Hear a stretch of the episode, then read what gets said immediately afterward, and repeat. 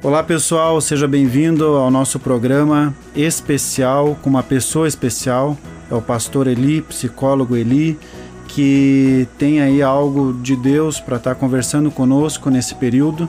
É um programa de ensino, de instrução, né, de orientação. A Bíblia diz que é para a gente ir e ensinar, então nós estamos cumprindo com esse papel. E a temática de hoje é bem interessante, bem importante para os dias que nós estamos vivendo que é voltando à normalidade após a pandemia. Então, o pastor psicólogo vai estar colocando aqui para nós orientações básicas importantes que diz respeito às nossas vidas no dia a dia. E numa situação que nós estamos vivendo, a mídia falando e muitas vezes, né, uma voz que nós é, damos muita atenção por uma mídia que não tem nada a ver com o que a palavra de Deus diz, com o que a Bíblia diz. Por isso nós queremos conversar a respeito desse assunto, não estancar o assunto, mas ser um ponto reflexivo para você, para sua família, para sua vida. Nós vamos pedir agora para que o psicólogo né, e pastor Eli converse um pouquinho, fale um pouquinho sobre a sua família, esposa e filhos. Por favor, se apresente, pastor. Graça e paz, pastor Cassiano, graça e paz a todos os ouvintes. É muito bom estar aqui com vocês, sintonizado neste programa. Satisfação imensa estar compartilhando um pouco dentro do conhecimento. E, bom, meu nome é Eli, como o pastor já me apresentou, tenho 48 anos, sou casado com a, a minha amada esposa, Irinice, há 23 anos. E temos uma filha, adolescente de 16 anos que se chama Ana Larissa. Pastor, fale um pouquinho da sua experiência também no meio eclesiástico, é, dentro da igreja, como que foi, quanto tempo foi, só para a gente fazer um pano de fundo também, entender essa experiência que foi muito importante, né? Ok, antes de me formar em psicologia, eu já era pastor desde 1991, mais precisamente quando tinha 19 anos. E de 2001 a 2013 fui seminarista e professor no SIM, Seminário de Integração Ministerial Chave de Davi. Fiz cursos de capacitação na Jocum, Jovens com uma Missão. Ali né, fiz também o SILS, o Seminário Intensivo de Libertação e Cura Interior, e a IFOL, que é a Escola Integral de Formação para Libertadores. E a partir de 2010, a formação em psicologia na Faculdade Facel, Faculdade de Administração, Ciências, Educação e Letras. Em 2013 fui para São Paulo e lá atuei como pastor e professor em teologia no Ministério Redenção Completa. Desde 2014 tenho atuado na área específica de saúde, procedendo à análise de pessoas que apresentam problemas intra e interpessoais e de comportamento familiar ou social, distúrbios psíquicos né, e ao respectivo diagnóstico terapêutico, empregando o enfoque preventivo ou curativo e técnicas psicológicas adequadas a cada caso, a fim de contribuir para a possibilidade do indivíduo elaborar sua inserção na vida social. Em 2016, fiz uma formação em Brain Spotting, que é um método de tratamento direcionado a identificar, processar e liberar fontes neuropsicológicas de dor física, emocional, trauma, dissociação e uma variedade de sintomas desafiadores.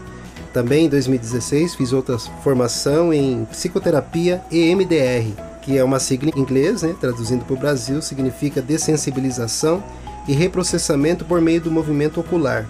É uma abordagem psicoterapêutica que tem por base processos psiconeurobiológicos ativa a percepção de lembranças difíceis a nível neuronal com o uso da estimulação bilateral através do campo visual, auditivo ou tátil como meio de processamento de lembranças.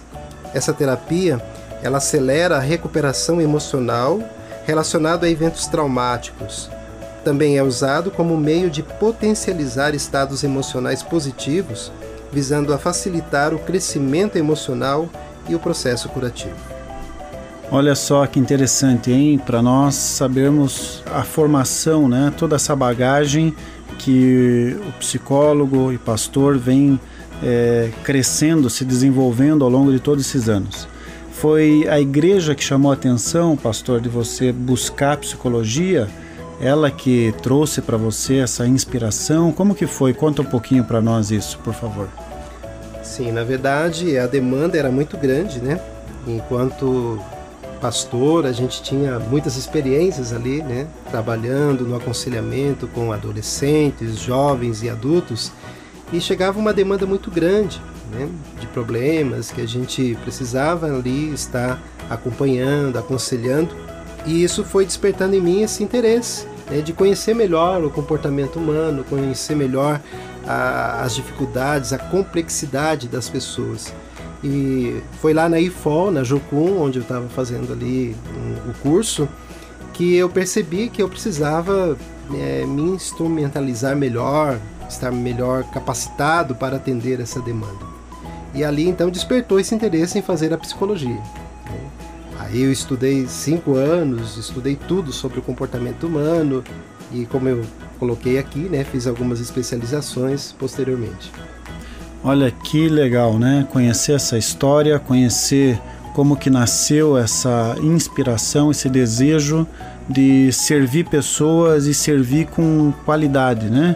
A faculdade é uma área de conhecimento que a gente busca para poder aprimorar a nossa formação e poder atender melhor ainda as pessoas. Então a psicologia é uma área muito importante, muito interessante. E eu lembro na minha época, de um tempo atrás, não sei se hoje ainda está tão forte isso, mas o pessoal tem até medo de que o filho vá fazer psicologia, porque ele pode ir para um outro lado, né? Falando até um pouco do meio cristão, do meio evangélico, de que o filho possa até se perder. O que, que o pastor pode dizer para nós a respeito disso? Por isso a importância de termos uma base. Quando temos uma base cristã, uma base bem fundamentada na palavra de Deus, nós não, não seremos influenciados. Podemos até ter essa influência, mas isso não vai é, absorver dentro de nós. Quando eu estava na faculdade, a gente, a gente tem que conhecer de tudo, né? a gente aprende de tudo, a gente né, vai no campo da filosofia, enfim, muitas áreas, mas assim, quando eu comecei a estudar a psicologia e tal, havia muitos muitos professores e até colegas que não, não acreditavam em Deus, né? Eram ateus e tudo mais. Mas a gente estava ali, né, ouvindo todo o conhecimento e tal. E como diz a palavra, né, a gente tem que olhar tudo e reter aquilo que é bom. Né? E é engraçado que quando eu ouvia eles falando sobre a teoria da evolução e tudo mais, isso ainda fortalecia mais a minha crença sobre a existência de Deus. Né? Nas aulas a gente tinha os debates, tinha ali o momento que a gente conversava sobre tudo isso, e isso ainda fortalecia muito mais a minha fé. Para mim, no caso, a minha experiência, fortaleceu ainda mais aquilo que eu cria, aquilo que eu tenho como, como modelo né, da fé em Cristo, fortaleceu ainda mais. Quando eu vejo às vezes os pais falando a respeito disso, né, do receio que tem, eu lembro de Daniel, porque ele teve uma boa bagagem dentro da sua casa, do seu lar, e essa bagagem que ele teve fez com que ele fosse para Babilônia, o centro financeiro do mundo naqueles dias, o centro educacional do mundo naqueles dias.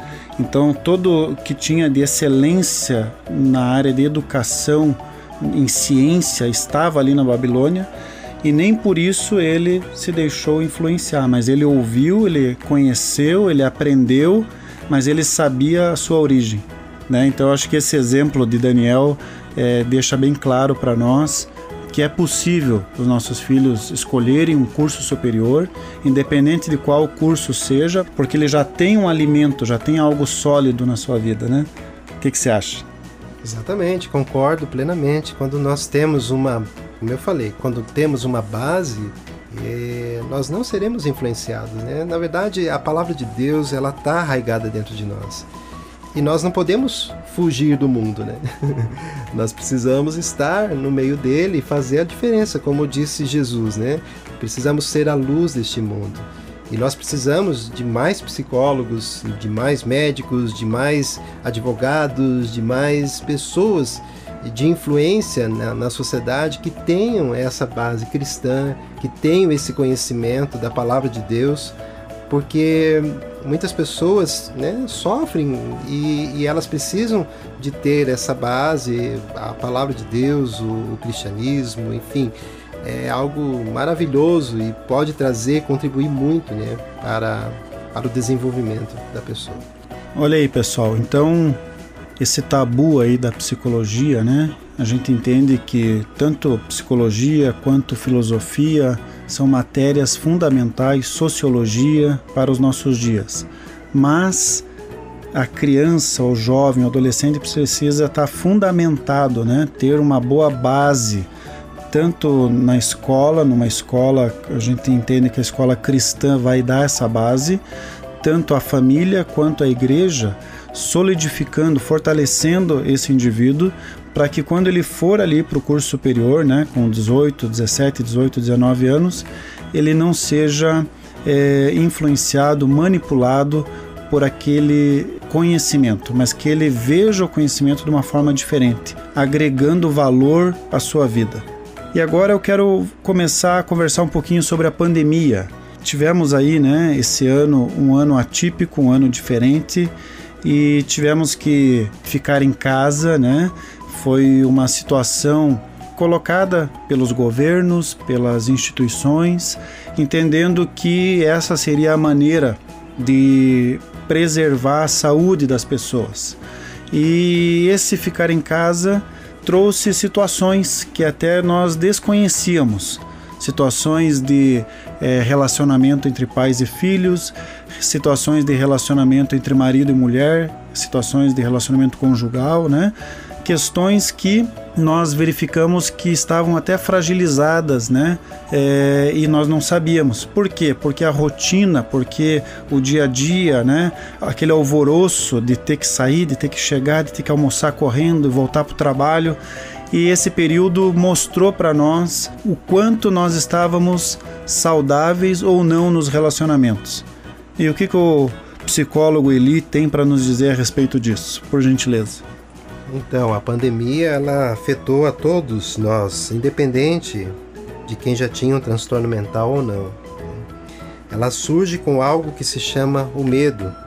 Todos nós fomos afetados por esse medo e não era um medo irreal.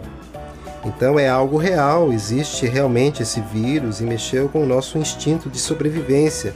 E o tempo todo somos ameaçados com esse vírus isso nos deixa o tempo todo no estado de alerta, acionando o nosso mecanismo de luta e fuga. Isso afetou toda a humanidade, independente da classe social.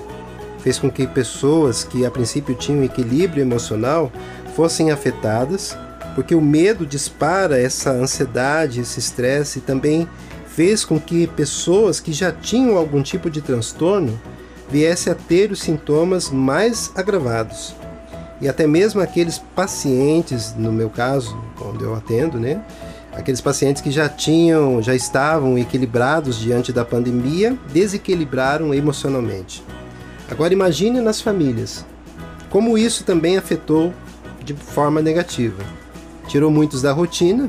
Né? A rotina antes era sair de casa para trabalhar, é, sair para estudar, sair de casa para estudar, e de repente todos foram pegos de surpresa, meio que obrigados, forçados a ficar em casa e a conviver 24 horas com a família. Eu diria até que surgiu um burnout parental, um burnout familiar, que é esse estresse proveniente do trabalho misturado com o convívio direto com o familiar. E assim o ambiente familiar, que seria um ambiente de descanso, de repouso, de troca, se tornou um ambiente de trabalho, home office, aulas online, cobranças, enfim. Tudo isso aumentando ainda mais o nível de ansiedade, o nível de estresse fica muito alterado e aí percebemos um aumento nos casos de violência doméstica, até mesmo separação, enfim. É um desafio lidar com todas essas variáveis. De repente, todos tiveram que se reinventar, se adaptar e suportar um ao outro dentro desse isolamento social. Olha aí, pessoal, quanta é, situação né, nova para todos nós. É, até então, como é, o pastor Eli colocou, né? Nós não tínhamos passado por isso. Então, a situação que deveria ser algo tranquilo, sossegado, né, ficou até um pouco é, insustentável. Por quê? Porque todos nós temos, tínhamos, né, uma rotina acelerada. Escola, academia, inglês. E é engraçado que nós percebemos que o quanto essa rotina fazia cada um ir para o seu lado e viver a sua vida é, individual e voltando para o coletivo, mas esse coletivo fazia com que a gente até voltasse para os televisores, para uh, a internet novamente, né? E nesse período, muitas vezes a internet falhou e fez com que a gente tivesse que realmente conviver ao redor da mesa, tomar café junto, almoçar junto, jantar junto, né? E então, não que isso tenha sido ruim, pelo contrário, mostrou para nós o quanto nós devemos aperfeiçoar e melhorar o convívio nosso dentro do nosso lar. Não é isso, pastor? Exatamente. É, eu penso assim que é, foi uma oportunidade, essa pandemia também mostrou a oportunidade de mostrar aquilo que, aquilo que estava oculto dentro de nós. né? Muitas pessoas, como eu, como eu coloquei aqui, né, surgiu, eu tenho até um paciente que fala, surgiu os fantasmas que estavam escondidos, né, dentro, né? Então foi algo assim insuportável, né? Pessoas que eram calmas ficaram, né, expostas a esse nível de tensão, enfim, e aí ficaram mais irritadas. E aí é o momento de poder avaliar, né? Poxa, o que, que está dentro do meu coração? Qual a motivação do meu coração, né? É, poxa, eu tô casado com a pessoa, mas eu não quero estar junto com ela. E aí ele teve que se obrigar, né? a conviver mesmo, né? Como eu falei ali, o trabalho home office e tudo mais, né? A pessoa tem que.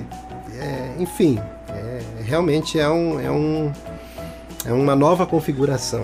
Né? é um desafio a gente entender que somos coletivos como família, mas ao mesmo tempo temos as nossas situações individuais como indivíduos, né? Então, como é, sermos educados para o coletivo e para o momento individual. Então, até na sequência, é, nós queremos encerrar essa primeira parte do programa e convidar você para ouvir a segunda parte que também vai estar tá top, muito joia. Nós vamos estar falando aí sobre os filhos, sobre celular, sobre como que foi trabalhar, desenvolver, né, com os filhos desse momento que os pais tiveram que ser pais e professores não é fácil, né? Agora percebemos os pais amando aí a escola, amando os professores, porque perceberam que realmente educar essas quatro, cinco, seis horas que o filho passa na escola é um momento ímpar ali, onde ele está recebendo de diversos canais, né, de professores através das diversas disciplinas a educação, a formação acadêmica deles. E os pais tiveram que nesse período fazer esse trabalho de professor também. Então, é, o próximo programa, fique atento. Até semana que vem. Deus abençoe a todos. Fique em paz, você e toda a sua casa. Gente grande cuidando de gente pequena. Oferecimento Centro Educacional Seduca. www.seduca.com.br